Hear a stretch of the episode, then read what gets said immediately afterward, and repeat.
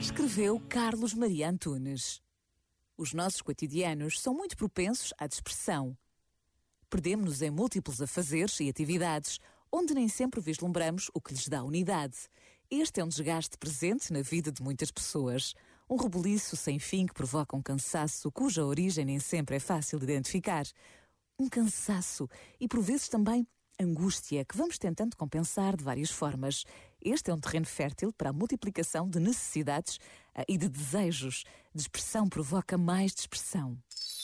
Este momento está disponível em podcast no site e na app da RGF.